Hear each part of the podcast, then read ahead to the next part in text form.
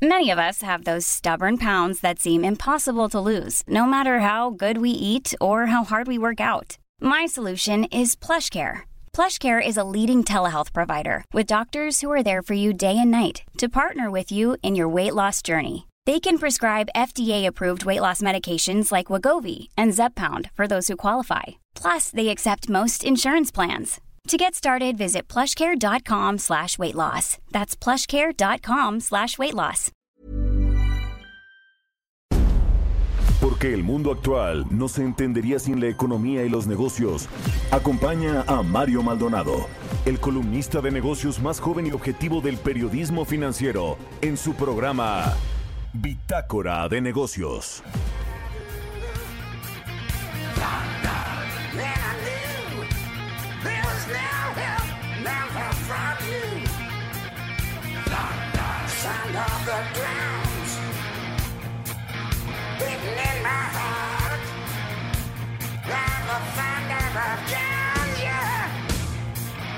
Come here, apart. Too big. Find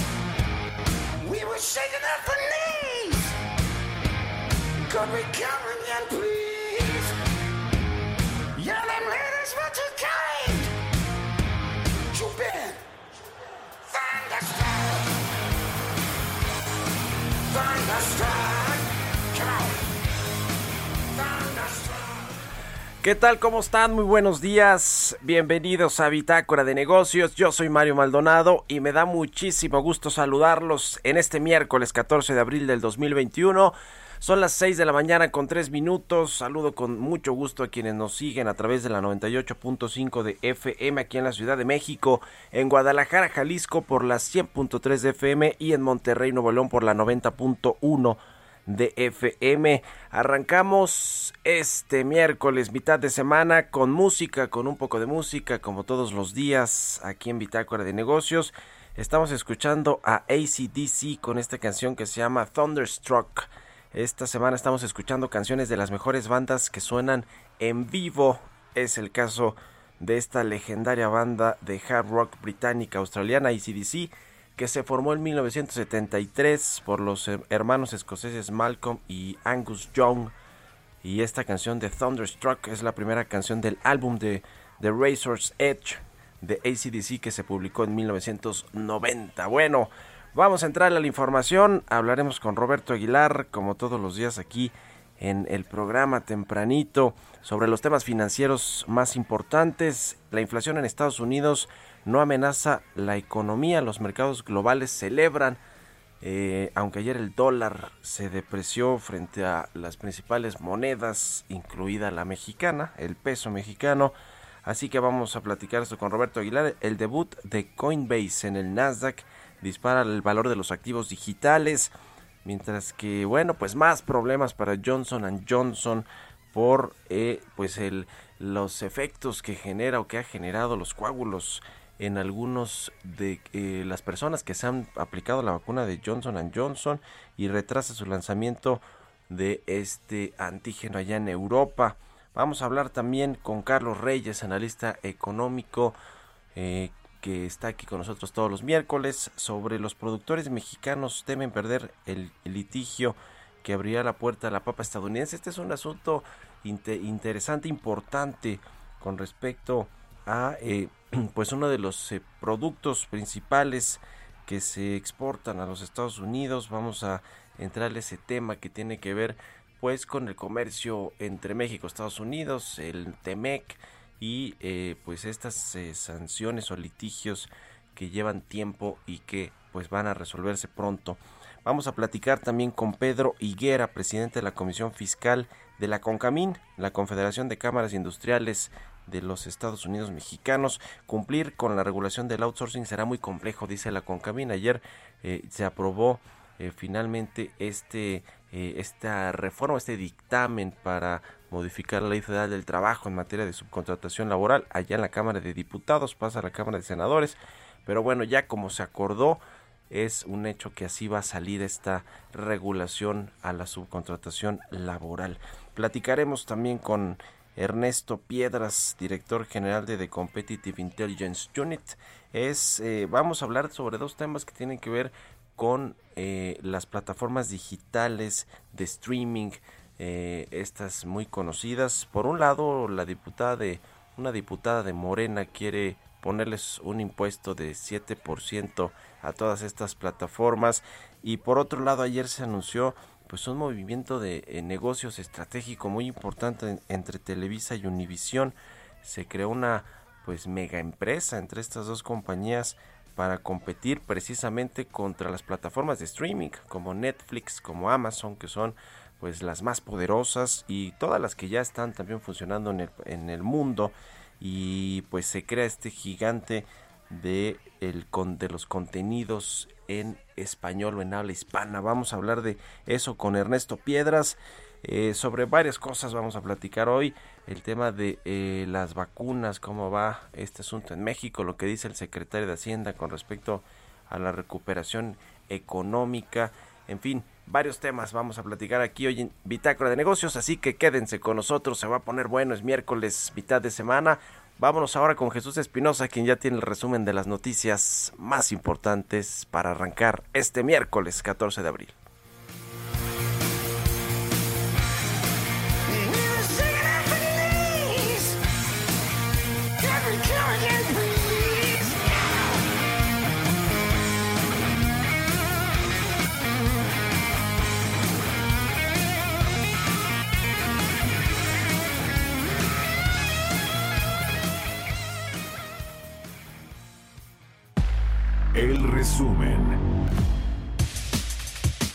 Presidente Andrés Manuel López Obrador consideró que se podría impulsar una reforma del Instituto Nacional Electoral para perfeccionar su actuación y generar ahorros al gobierno de México.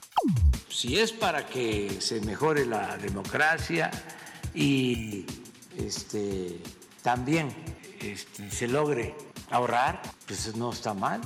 Este, el que eh, se vaya perfeccionando la democracia se vaya mejorando la democracia. Ese es el, el, el, tema. Pero este sí, para que quede claro, no eh, son buenos los antecedentes de quienes están ahora.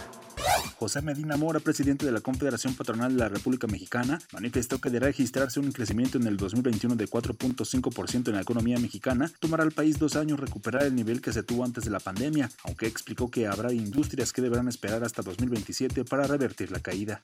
Este martes, la Confederación Mundial del Empleo hizo un llamado urgente al Congreso de nuestro país para que reconozca la subcontratación del personal temporal en la ley de una manera que se ajuste a la realidad mexicana y a las necesidades del mercado laboral. Eduardo Suárez, vicepresidente de Estudios Económicos para América Latina de Scotiabank, estimó que México necesita una reforma fiscal que genere entre 30 mil y 40 mil millones de dólares para enfrentar las necesidades de gasto, estabilizar la deuda y dar el apoyo financiero que Pemex requiere. El Banco de México informó que en abril las reservas internacionales se recuperaron al registrar un aumento de 228 millones de dólares durante la semana que terminó el 9 de abril de este 2021. De acuerdo con datos del INEGI, en febrero de este año arribaron a México 1.587.000 viajeros internacionales, mientras que en el mismo lapso de 2020 habían sido 3.770.000. Respecto a enero de 2021, la caída fue de 17.5%, por lo que la situación de turistas internacionales empeoró para el país. Bitácora de negocios en El Heraldo Radio. El editorial.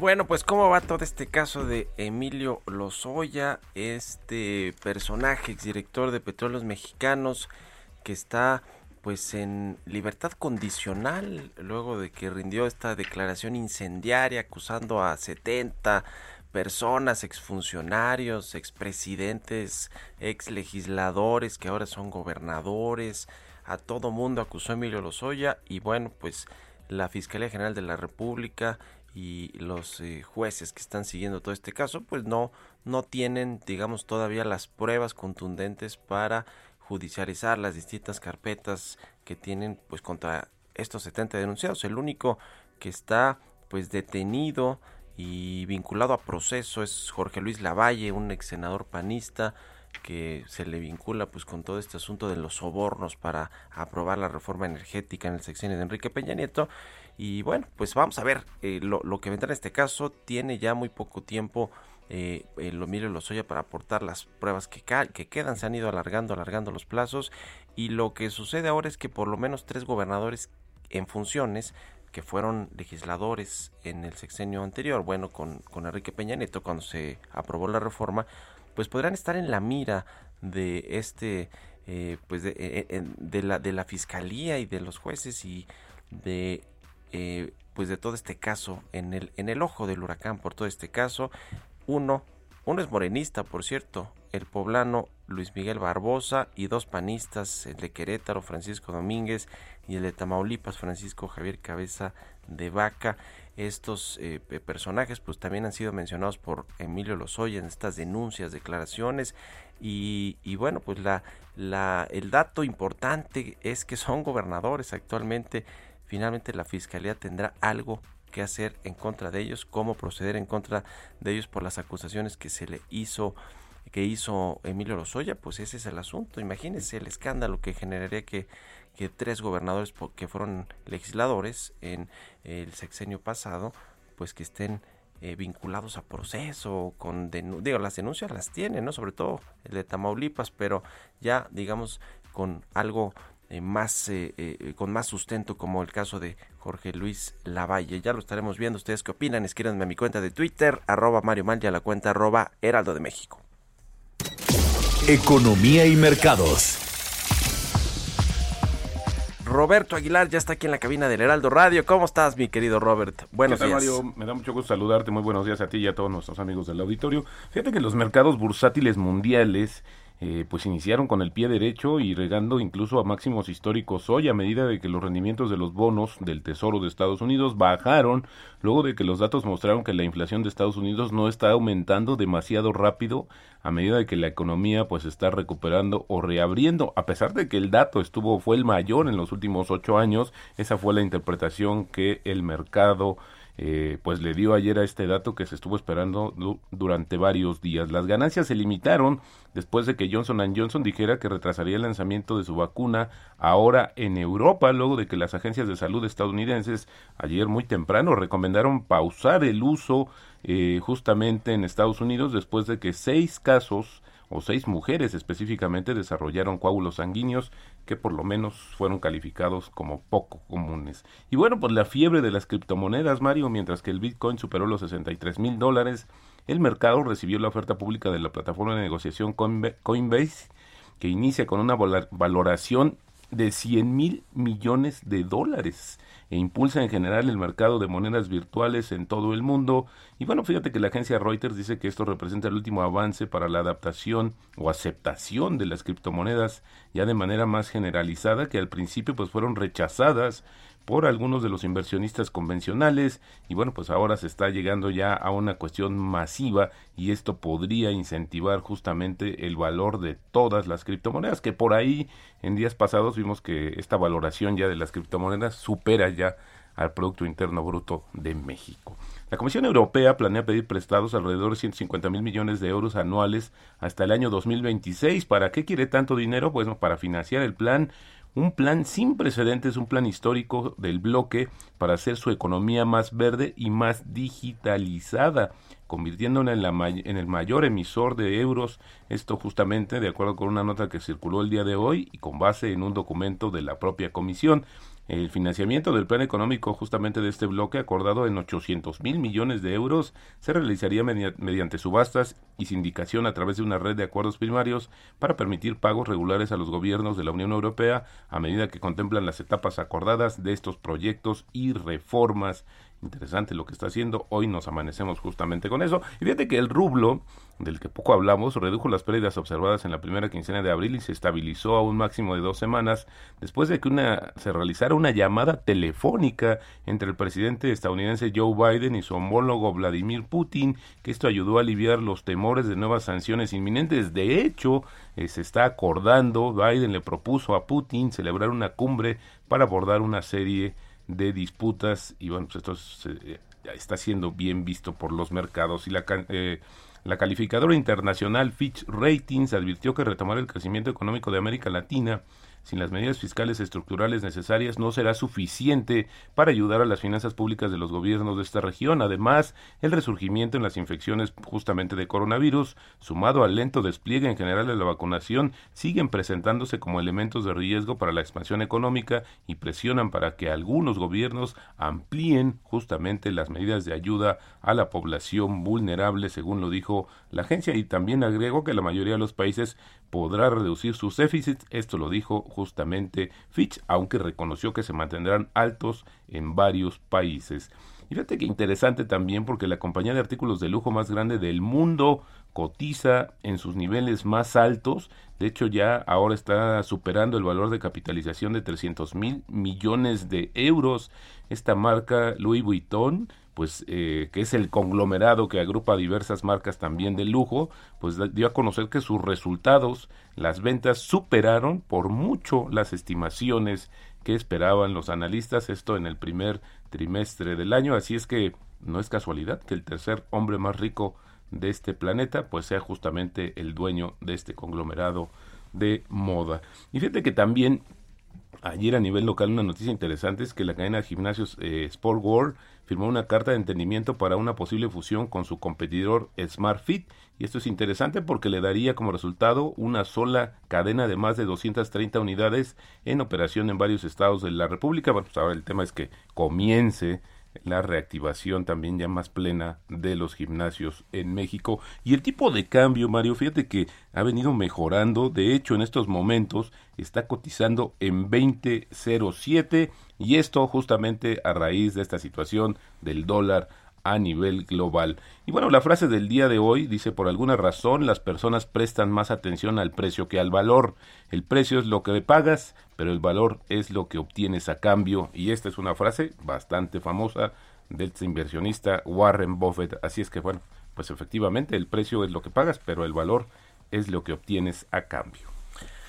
Pues así las cosas. Entonces sorprendió la inflación ayer, ¿no? De los Estados sí, Unidos. Sí, fíjate que sí. Bueno, la lectura es que exactamente que te decía que uno de los niveles más altos en los últimos ocho años. Sin embargo, la lectura es que no está creciendo tan rápido, pero pues esto sí no, de, no disminuye las preocupaciones en general de que el mundo va a padecer justamente por el tema de la inflación y esto pues como una de las consecuencias también de la reactivación acelerada de la economía. Ya veremos también qué es lo que sucede porque creo que este tema pues va a dar mucho de qué hablar y yo creo que incluso hasta los siguientes meses, yo diría hasta todo el año viendo cómo se desarrolla el tema de la inflación que por lo menos en México también ya tenemos problemas ahí interesantes. Y eso que nosotros no le inyectamos dinero a la economía porque no se endeudó el presidente, ya ves que sí, claro. no, le, aumentó el déficit fiscal, no hubo apoyos a empresas, a desempleados y pues aún así tenemos el problemón de la inflación. Totalmente. Bueno, gracias mi querido. Al contrario, muy buenos días. Roberto Aguilar, síganlo en Twitter, Roberto AH, son las 6 con 20 minutos. Mario Maldonado en Bitácora de Negocios. Y como todos los miércoles ya está con nosotros Carlos Reyes, analista económico, especialista en temas de industria. ¿Cómo estás, Carlos? Buenos días. ¿Qué tal, Mario? Muy buenos días. Muy buenos días a todos nuestros radioescuchas. Oye, Mario, bueno, pues eh, como sabes y como también tú ya has dado cuenta en tus diversos espacios, pues hay una decisión importante que se deberá tomar en la Suprema Corte de Justicia de la Nación, Mario, porque existe la posibilidad de que el gobierno de México permita una mayor importación de papa fresca procedente de Estados Unidos. Aquí el riesgo es que pues los productores de papa han señalado que esto sería sin revisión exhaustiva eh, en materia fitosanitaria y bueno, pues han alertado que se podría perder la autosuficiencia alimentaria que se tiene aunado a la pérdida de inversiones y además pues empleos. Precisamente por eso, por el tema de la papa que está en la Suprema Corte, pues eh, quiero dar un panorama de cómo está la producción de este alimento y lo que representa en la economía nacional, Mario. Fíjate que en México, bueno, se siembran anualmente 68 mil hectáreas en promedio bajo condiciones de riego y temporal y en ellas se produce 1.8 millones de toneladas, esto en 23 estados del país. Sonora es el principal estado productor con el 24%, le sigue Sinaloa con el 19%, Puebla 9% y Veracruz con el 8%. El valor de esta producción, Mario, asciende a 10.8 mil millones de pesos, cifra pues nada despreciable para el actual entorno económico que vivimos en nuestro país y en el mundo en general. Además, existe aquí en México 8.700 productores y 77.800 familias dependen de esta actividad de la producción de papa.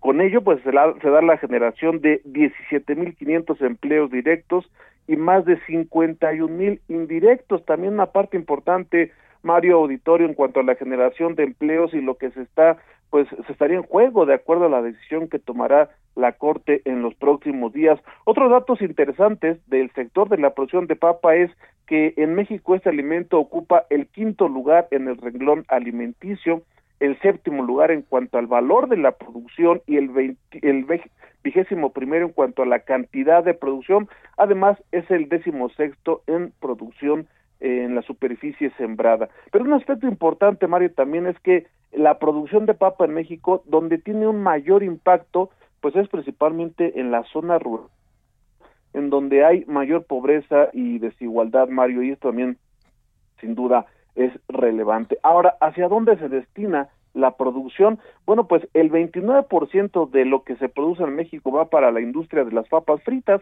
el 56% va para el mercado fresco, este que compramos en los mercados, en los supermercados, y el 15% es para la producción especializada de semillas. México, Mario, no se encuentra dentro de los principales productores de papa a nivel mundial, sin embargo, pues una, una noticia importante, eh, una nota importante, pues es que somos autosuficientes en este alimento, porque los principales productores, pues es China, Ucrania, Rusia, India, Estados Unidos y Polonia. Por ello, y por esto que acabo de comentar, Mario, bueno, pues los productores de papa que están eh, pues agremiados en el Consejo Nacional de Productores de Papa de la República Mexicana con Papa, pues se han eh, opuesto a la decisión de importar más y pues aseguran que esto podría afectar sobre todo el, el caso de las economías, la economía familiar y la generación de empleos, principalmente Mario por los riesgos sanitarios. México actualmente importa papa procesada de Estados Unidos, pero también somos el primer destino de sus exportaciones de papa papa llamada chips. Eh, esto quiere decir que tenemos una relación comercial importante, pero el, el, somos autosuficientes, representa gran parte de la economía mexicana en la parte del sector primario de la economía y bueno, habrá que ver en los próximos días esta decisión, Mario, que más que comercial, pues es una decisión sin duda eh, sanitaria, pero que tendrá que tomar la Corte y el impacto vendrá entre los productores, la generación de empleos y sobre todo, bueno, pues la alimentación de los mexicanos, Mario, y ojalá que se tome la mejor decisión para que esto no corra riesgo. Pues ahí está, es un tema importante, importante que eh, pues tendrá que dirimir la Suprema Corte de Justicia. Gracias, Carlos, buenos días. Mario Torio, buenos días. Sigan a Carlos Reyes, C. Reyes Noticias en Twitter. Vámonos a la pausa, ya volvemos. Continuamos en un momento con la información más relevante del mundo financiero en Bitácora de Negocios con Mario Maldonado. Regresamos. Heraldo Radio. Estamos de vuelta en Bitácora de Negocios con Mario Maldonado. Entrevista.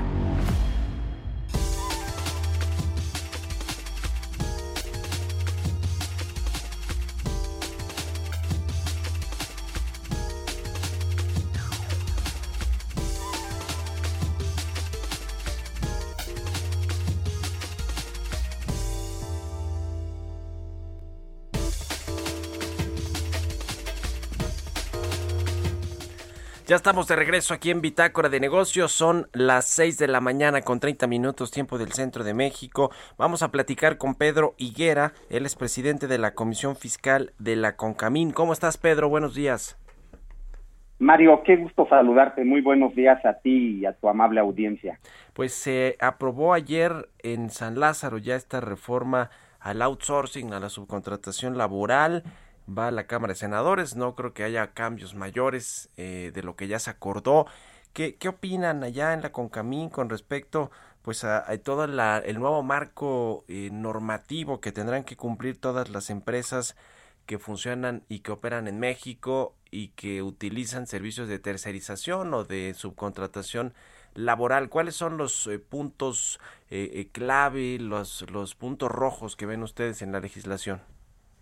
Sí, muy bien, como bien señalas, Mario, el día de ayer, todavía hoy por la madrugada, concluyó el proceso en Cámara de Diputados para enviarlo al Senado de la República en materia de subcontratación laboral. Es una reforma que contiene amplios cambios, por supuesto, en materia en materia laboral, en materia de seguridad social, en materia fiscal, no se diga.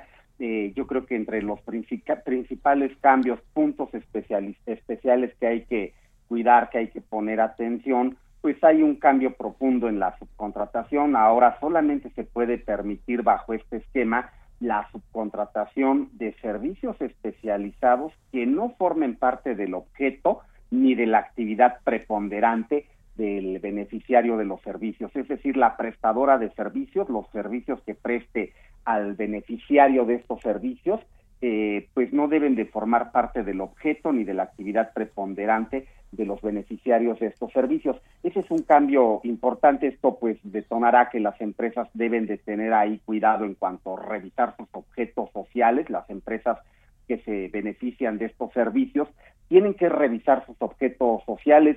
Eh, tendrán que tener cuidado que su actividad preponderante pues no podría ser subcontratada definitivamente.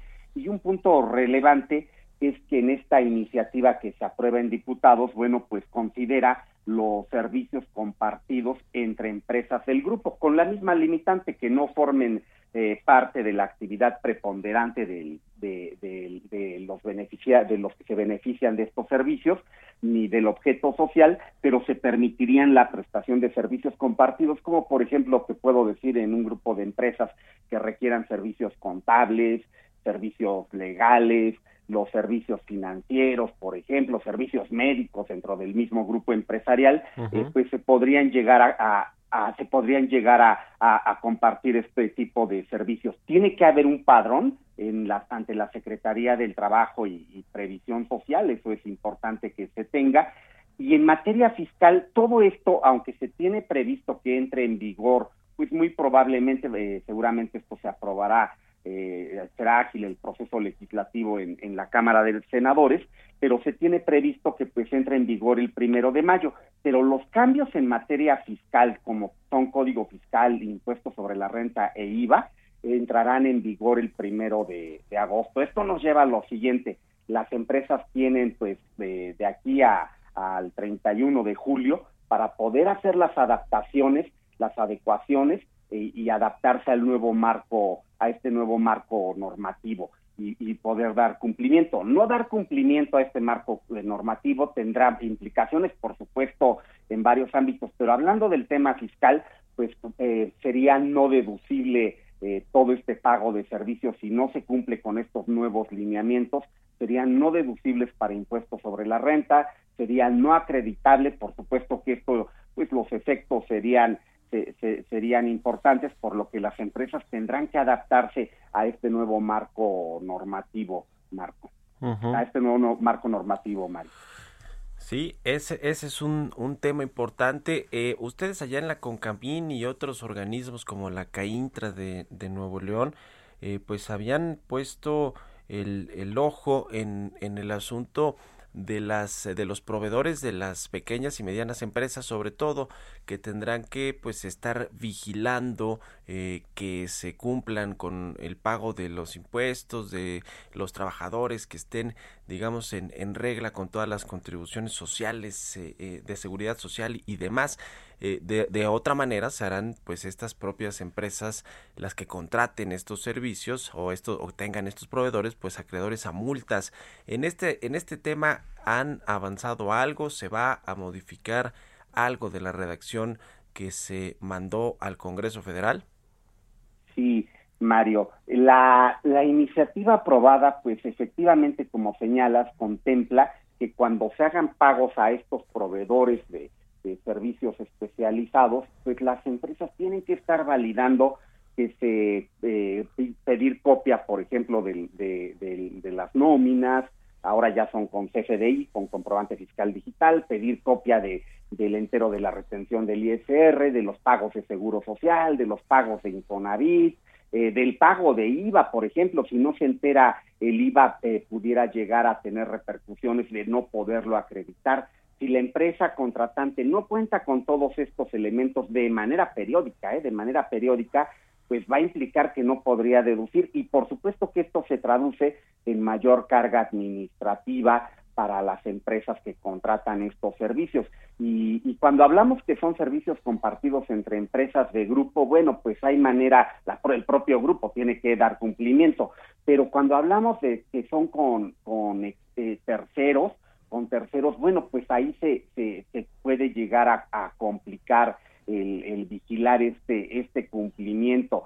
Eh, aquí pues nuestra propuesta siempre ha sido que ahora en el proceso de, implementación, aunque lo pedimos que fuera desde, desde el proceso desde, desde el proceso legislativo, pero eh, nuestra nuestra petición es ahora en el proceso de, de implementación que se encuentren medidas de simplificación para que puedan pueda demostrarse de manera ágil el cumplimiento de estas de estos prestadores de, servicios. Yo creo que que pueden existir mecanismos alternativas para que estos prestadores de servicios pues se pueda cumplir de manera ágil el, el, cumplir con estas obligaciones, como por ejemplo, si fuera posible que el IMSS, que el Infonavit, el SAR, el SAT, perdón, el SAT diera pues una constancia de cumplimiento especial a estos proveedores, de cumplimiento de que sí han, han, han, han dado, han cumplido con todas sus obligaciones fiscales y los contratantes tuvieran acceso a estas constancias de cumplimiento, creo que se podría agilizar y es una manera de simplificar. Yo creo que lo que nosotros eh, hemos venido señalando y lo vamos a seguir insistiendo, sobre todo ahora en el proceso de implementación de esta reforma, que se acompañe de medidas de simplificación que ayuden al cumplimiento de las obligaciones. Eh, es, es, un punto importante, relevante para nuestro sector.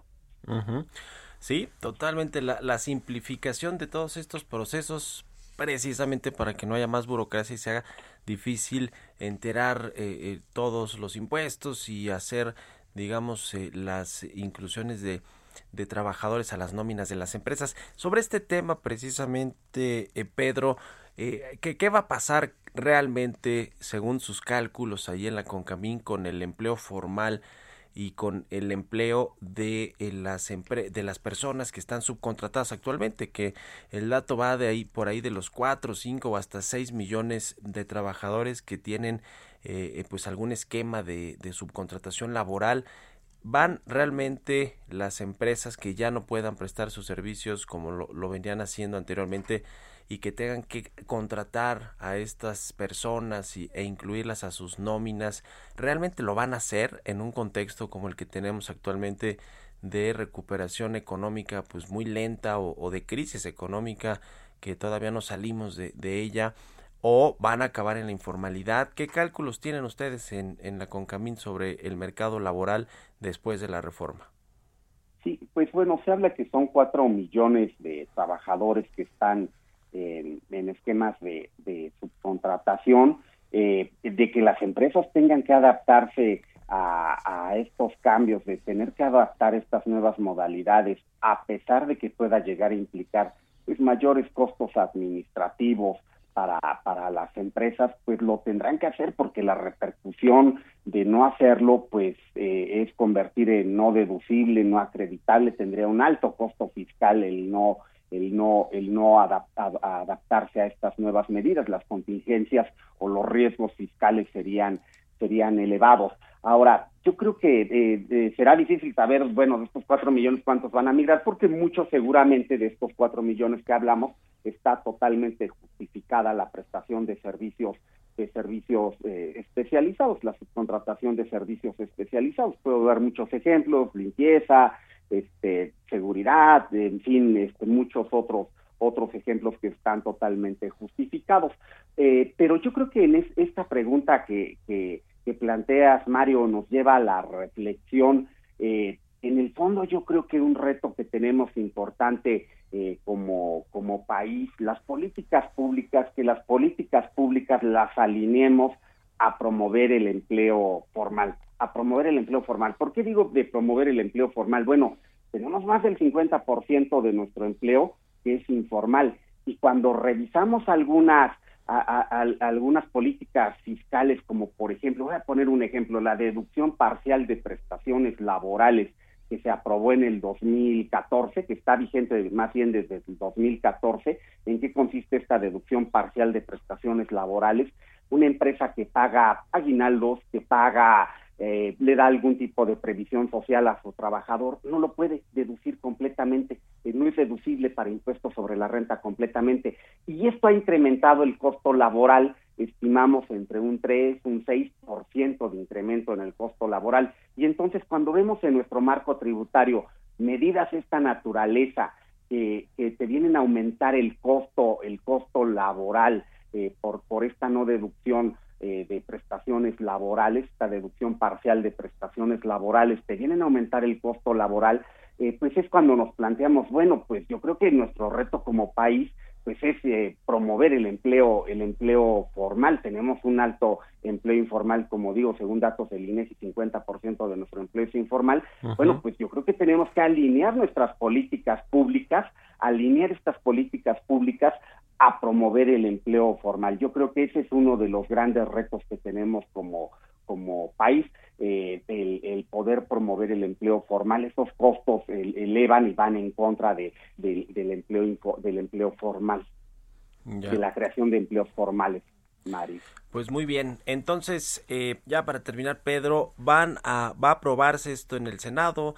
Yo creo que no le van a modificar eh, muchas eh, algo pues muchas comas pues ya ves que el presidente el observador así luego les pide a sus legisladores que no le cambien una coma eh, pero va a digamos a promulgarse se tiene previsto que sea el primero de mayo y que de ahí tres meses en lo que pues entran digamos todas las modificaciones al, al marco legal del outsourcing Efectivamente, eh, se tiene previsto, seguramente pues hoy mismo se turna a, la Cámara de Senadores, eh, posiblemente sea un proceso legislativo ágil una vez concluido el proceso legislativo, si ya no hay mayores, eh, si no hay mayores cambios, si no hay cambios más bien, pues estaríamos hablando de que lo estaría promulgando el Ejecutivo, se, se, se habla de que pudiera ser el primero de mayo, y de ahí pues entra en vigor la parte fiscal, entra en vigor el primer, entraría en vigor el primero de, agosto, el tema del,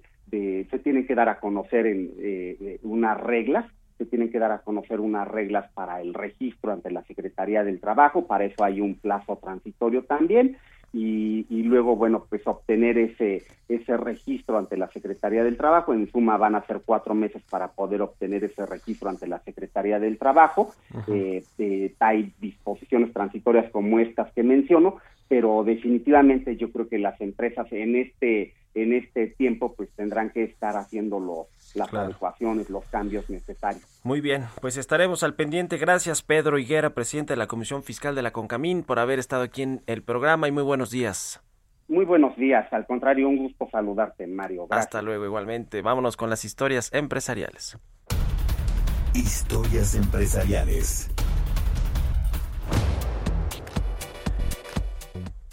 Pues legisladores de Morena propusieron un impuesto de 7% por consumo de contenidos audiovisuales de empresas extranjeras. Tal es el caso de Disney Plus, de Apple TV, de Netflix, de Amazon Prime, entre otras. Vamos a escuchar esta pieza que preparó Giovanna Torres. La Cámara de Diputados fue presentada una propuesta de modificación a la ley del impuesto especial sobre producción y servicios conocidos como IEPS, que aplicaría un impuesto del 7% a empresas extranjeras que comercializan contenidos audiovisuales a través de Internet. La propuesta presentada por la diputada Reina Celeste Asensio de Morena pretende que se aplique este gravamen al consumo de contenidos audiovisuales de empresas extranjeras conocidas como over to top, como es el caso de Apple TV, Disney Plus, Netflix, Roku, entre otras. Y en el caso de que éstas no cuenten con establecimientos u oficinas en México, el impuesto sería del 15%. El argumento de esto es que al no contar con un domicilio fiscal, se montan en las redes sin invertir en el desarrollo de las telecomunicaciones, lo que además de provocar una saturación, niegan a los usuarios la posibilidad de ejercer su derecho a un reclamo directo por el servicio prestado. De ser aprobada la iniciativa, las entidades financieras emisoras de tarjetas de crédito y débito, empresas de servicio de prepago, así como cualquier persona que realice servicios de facturación o cobranza a favor de dichas empresas, estarán obligadas a realizar la retención del impuesto. De esta recaudación, también se propone destinar al menos el 40% a programas de cobertura social, en este caso, infraestructura de telecomunicaciones a comunidades rurales e indígenas apartadas, contribuyendo así a que estos sectores tengan acceso al desarrollo que significa Internet. Para Bitácora de Negocios, Giovanna Torres.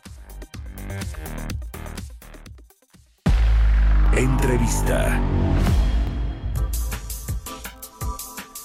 Y bueno, hablando de generadores de contenidos y de plataformas, ayer se hizo un anuncio muy relevante para todo el, el sector de las telecomunicaciones, pero sobre todo de los contenidos.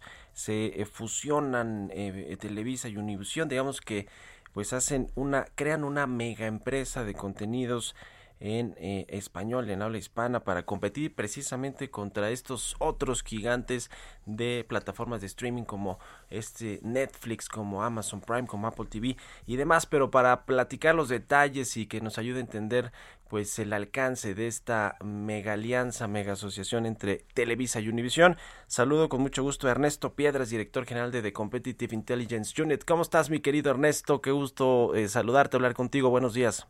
Mario, siempre es un gusto estar contigo y con tu audiencia y vaya que es una mega noticia como tú lo has puesto, yo lo redondearía diciendo de muchos ceros implícitos en recursos, en audiencias de alcance, vaya noticia que zarandea no solo a nosotros las audiencias en México, sino en el mundo. Es un anuncio que va por toda la audiencia de hispanoparlantes, aproximadamente 650 millones. Los dos mercados principales, Mario, tú lo has reportado muchas veces, somos México y Estados Unidos, pero está todo el resto de Latinoamérica y está eh, España, entonces es una gran noticia que como también bien lo puntualizaste, cuidado, no es una fusión, es una suma de músculo de contenidos, suman sus áreas de activos de contenidos, para eh, tener esta oferta multiplataforma. Ese es otro punto que me llama mucho la atención porque eh, entran por la vía de televisión abierta, televisión de paga, el streaming, por supuesto, el video en demanda, las OTTs, Internet. va a ser una oferta muy rica en donde tú y yo y toda la audiencia decidiremos cómo descargar estos, eh, estos miles y millones de horas de contenidos que tienen conjuntamente estas dos empresas, que, insisto, no es una fusión, es una suma de músculo.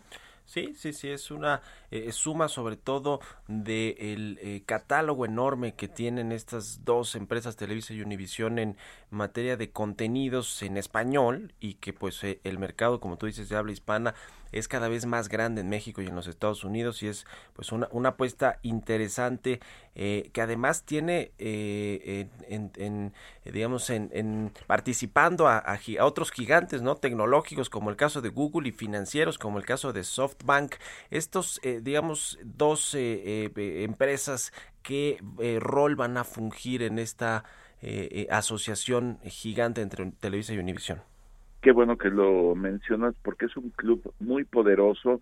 SoftBank parece tener un toque de mida, se está entrando a diferentes negocios, sobre todo en la base tecnológica, y aquí van a fondear y de inicio se refiere que va a haber una inversión de mil millones de dólares para producción de contenidos. O sea, quiero insistir mucho, es una empresa mexicana Televisa con Univision que entra a grandes ligas. El mercado competible ya no somos solo los 126 millones en México de personas que accedemos a esos contenidos, sino los 650 y se va a una escala de competencia mundial. SoftBank y todo el grupo de empresas que entran y los mil millones que se anuncian van a ser para generar contenidos.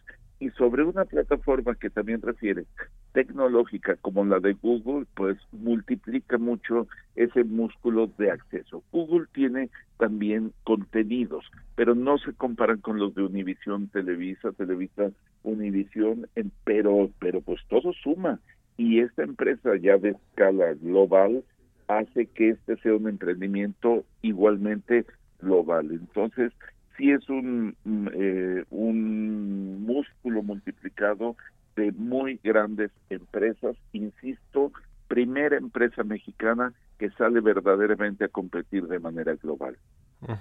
Pues sí, la verdad es que se está creando este eh, mega eh, consorcio de contenidos en, español que pues difícilmente va, va, a poder ser superado ya por alguna otra empresa porque son los dos principales jugadores de este eh, mercado. Ahora, Televisa, el caso particular de Televisa, pues se vuelve más competitiva por supuesto y, junto con Univision para pues hacerle frente a las plataformas de streaming que ciertamente cada vez crecen más en el mundo. En México tenemos creo que más de 30, una cosa así, es decir, hay una competencia importante por este mercado de los contenidos y que pues eh, muchos de estos jugadores ya están digamos eh, en, en, internet solamente a través de plataformas de streaming cómo se fortalece pues esta alianza eh, versus estos competidores Ernesto Absolutamente, Mario. Mira, Televisa, que la conocimos inicialmente, históricamente, como una empresa generadora de contenidos, exportadora a nivel mundial, líder mundial también en el habla hispana desde hace muchas décadas,